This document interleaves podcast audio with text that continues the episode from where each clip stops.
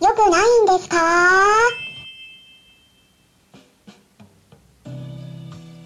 こんにちは。サラホリスティックアニマルクリニックのホリスティック獣医サラです。本ラジオ番組ではペットの一般的な健康に関するお話だけでなくホリスティックケアや地球環境そして私が日頃感じていることや気づきなども含めて様々な内容でイギリスからお届けしておりますさて皆さんいかがお過ごしでしょうか？イギリスではですね晴れの日がずっと続いているところなんですけれども、まあ、気温がですね20度前後まで下がってきているんですね。なのでちょっと私としては肌寒いような感じになっています。ただ日本はねまだ気温が高くてで大雨が続いた影響でね結構川が氾濫して土砂災害も発生しているというニュース読みましたので、えー、皆さんが住んでいる地域大丈夫かなってちょっと心配になっているところなんですけどね土砂災害に関してはね雨が止んでいても地盤が緩んでいることでこの後も発生する可能性もあるということなので、えー、油断せずにくれぐれも気をつけていってくださいね。で昨日ではですね、えー、医療部屋というクラブハウスのクラブで健康にお肉とはどういったものかという内容で下牛工房牛小屋さんからいろいろとお話をお伺いしていきましたはい。結構ね皆さんにとっても貴重なお話をお伺いできたのではないかなと思います。まあ、牛さんがどんな風に育てられて、えー、どんな食べ物を食べていたのか、まあ、これは牛に限らずですねお肉を食べる場合是非考えてもらいたいなということで企画したイベントでした。でお話をお伺いしていってね私一つ発見したことがあったんですね。やっぱりですね一般の人と家畜を育てている人たちの思いとの間にちょっとギャップがあるのかなっていうことなんです。で私たち一消費者って多分ほとんどの人が牛に限らずお肉がもともとどんな状態だったのかどんな風に生きてきたのかどんな生活を送ってきたのかとかどんな最後を迎えたのかねあんまりねお肉を食べる時に想像してないと思うんですね、うん、でも現実世界やっぱりそういった過程があるわけなんですねで今は飽食の時代となっていて残念ながらですねお肉が過剰に生み出されている一方で食べられずに廃棄されているお肉っていうのもたくさんあるんですね。で私たちって、えー、お肉をね食べていることに関して命をいただいているっていう感覚を持ってねきちんと味わって食べているかっていうことなんですね。えー、ここねなんかやっぱ忙しくてお肉の味を味わってこなかったかもしれないなっていうのを私はね自分に対して ちょっと思いましたやっぱり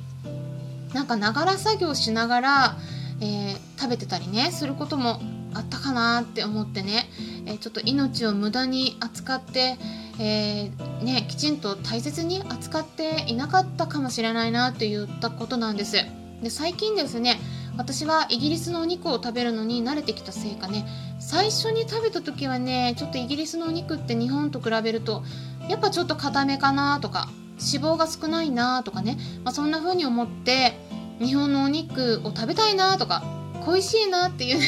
そういう時期あったんですけども今はね私むしろイギリスのお肉の方が美味しいなって感じられるようになりました。あとねやっぱりお肉の規制とか法律も調べていってもね、えー、日本よりイギリスの方が安心して食べられるんですね。はいそういったこともあります。皆さん牛肉の味をどれくらい見分けられていますか、まあ、高くランク付けされているお肉が美味しいとは限らない。味は評価されていないっていうことね。それから栄養が豊富とも限らないということ。そんなお話もあったんですね、まあ、昨日はただ私自身のクラブではなかったので録音ができなかったのでね皆さんに、えー、音声からお伝えすることがねお届けができないんですけれども、まあ、ちょっと昨日ねイベントに参加できなかった方は牛肉事情について私の今までの音声配信の中でも解説した内容がありますので概要欄にリンク先を記載しておきますから興味のある方は是非参考にしてみてください。ということで本日はですねまあ、お肉つながりのお話連日続いてるんですけどね、まあ、結構関心を持っていただいているようなのでワンちゃん猫ちゃんフェレットさんなどの肉食動物に手作り食を与える場合によく言われていることお肉の種類は限定した方がいいかといったご質問にお答えしていきます。興味のある方は是非最後まで聞いていってください。はい。今回のテーマですね。与えるお肉。まあ1回に与える時に1種類に限定させた方がいいかというご質問についてなんですがはい。答えをね先にまずお伝えしますと限定させる必要はありません、えー、手作り食に関してはねやっぱりきちんと学べる場所がまだまだ少なくて情報がね、えー、ちょっと混乱してるのかなっていうふうに感じているところがあります。まあ、一般の飼い主さんが経験として得たものを紹介している場合もあってえもちろんねそういった情報もすごく参考になると思うんですねだから私はそういうのがダメだとも思わないし否定もしてないしむしろですねそういった情報にも是非ね皆さんに触れてもらってえ皆さんの中で体験談の一つとしてえ参考にしてもらうのはねとてもいいことだと思っているんですけどもやっぱりですね時々その方の思い込みだったりその方のお一人の成功された体験であって、まあ、他のケースに当てはまらないような場合もあるということでねその方がどういった裏付けをもとにお話しされているのかっていうのはねきちんと確認してまあ間違っているからって言ってないで否定したり批判する必要はないので、まあ、いいところだけをね情報を得ていらない部分は捨てる。といった情報の処理をねご自身でできるようになるのが一番いいのかなっていうふうに思っています。私がね情報を得る時もいつもそうやってるんですね、うん、いろんな方がいて、えー、獣医さんだから大丈夫とも限らないんですねこれがね。あのちょっとねやっぱいろんな話があります。うん、で理論理論ばかりもダメだし経験経験でね経験だけを重視して、えー、エビデンスとかその他の論文度外視これもダメ。だからあの極端なのがちょっとねやっぱあんま良くないかなと思うのでただえっとそのねうん、いろんな飼い主さんのご自身の体験談っていうのもすごく貴重だったりもするのでね、えー、そういったいいところは取り入れて、えー、ちょっと違うかなっていうところはねあの切り捨てるような感じで必要な情報だけを取るっていうふうにね私はしてます。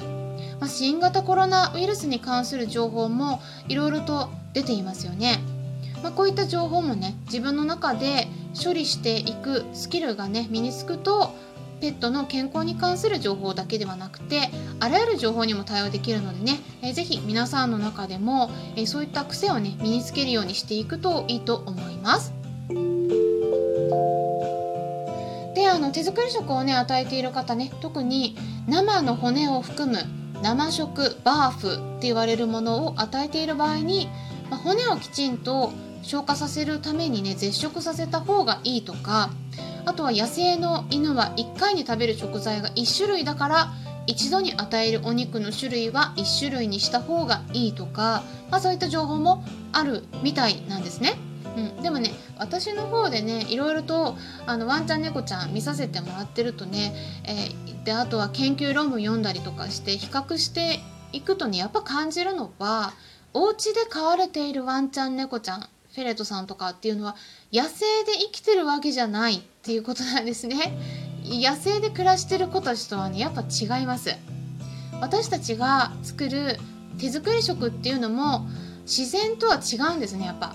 うん。近づけることはできてもパーフェクトに同じ状態にはできないんですね。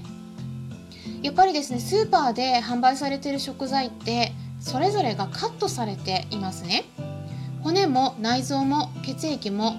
全部省かれてます。例えば鶏で言ったらトサカとかくちばし足などは外されてますね。で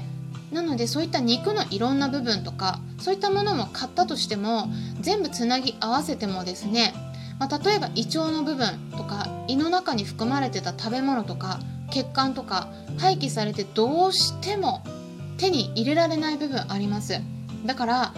いくらねやってもこれパズルでね、えー、つなぎ合わせて組み合わせても必ずですねどこか欠けてる部分があるはずなんです。だから過信しちゃいけないんですね。自然だから大丈夫とかね、えー、やっぱねその欠けた部分に関してはサプリメントとか他の食材で補っていかないとならないんです。で例えば、栄養ガイドラインがありますね。でそれで比較すると手作り食レシピの中の配合としての肉の種類を例えば鶏肉だけとか鹿肉だけ馬肉だけといった形にしていくとね大体亜鉛が不足します。あとは馬肉とか鶏肉に限定しちゃうとこれ低アレルゲン低脂肪ということですごくヘルシーなイメージあるかもしれないんですけど低脂肪だからこそリノール酸必須の脂肪酸が不足します、えー、これね必須なんですね。うん足りなくなります。だからそれをねあのそういったことをねやっぱね知っていただいた方がいいと思うんですね。だから結構ね手作り食レシピ見直しさせてもらってるとえ不足してる栄養素多いです。でそういったことを防ぐためにもアレルギーの問題がないのであればできるだけさまざまな食材をローテーションするなどしてね与えていただくことをおすすめしています。なので1日の中で一緒に2種類3種類のお肉混ぜても全然問題ないです。アレルギーじゃなければ、うん、これねやっぱペットフードの中にももうすでに混ざってますよね。でも誰も問題それでそれが原因で問題になっていないしそういった論文は私見たことありません。ということでね、えー、参考になったという方はね是非よろしければいいねボタンのクリックとかフォローもしていただけたら嬉しいです、えー、ぜひぜひ今後の配信も参考にしていってください。それではまたお会いしましょう。ホリスティック獣医サラでした。